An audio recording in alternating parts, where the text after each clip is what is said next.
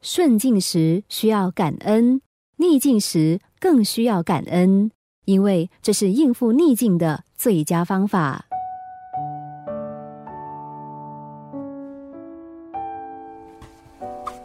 有个六十岁的老人，某天和妻子一起散步，就在这个时候，天使现身了。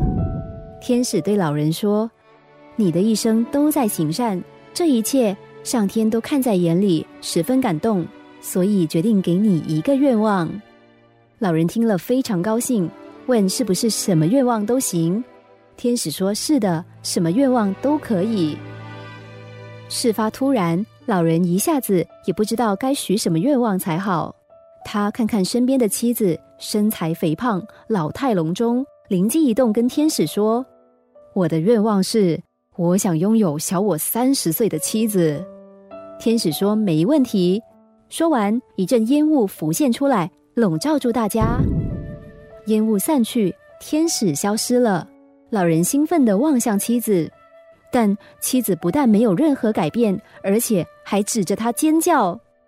老人觉得很奇怪，照了镜子，差点没有昏倒。上天没有食言，确实赐给了小他三十岁的妻子，但是却把他变成了九十岁的老人。上天之所以这样恶作剧，是因为他想提醒大家人性中最大的缺点。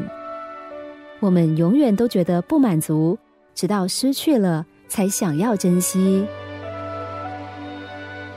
有位长辈对独子十分严厉，从没听他说过孩子一句好话。